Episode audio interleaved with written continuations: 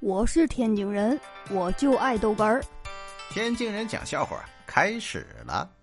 这不前段时间疫情嘛，然后呢，在家里没什么事儿，单位也去不了啊，写字楼也给封了。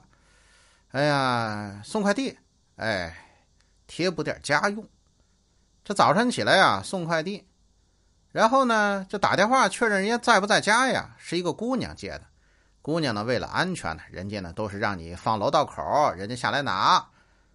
哎，我这刚打电话，姑娘在电话里急忙就喊我：“哎，你先别挂，你路过楼下小卖部的时候，你你帮我带份虾饺。”我想这也不是什么太忙的事儿，就答应她了。可是万万没想到啊，她居然呢还要了两串牛肉丸。然后六个鱼蛋，呃，四个包心鱼丸呃，临了呢喊了一句：“你再加两块胡萝卜。”哎呀，虽然我这听着我就来气呀，但我还是给他买了。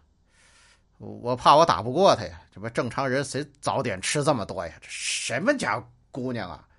真是的，谁娶谁倒霉。哎呦我的妈！我是天津人，我就爱豆干儿。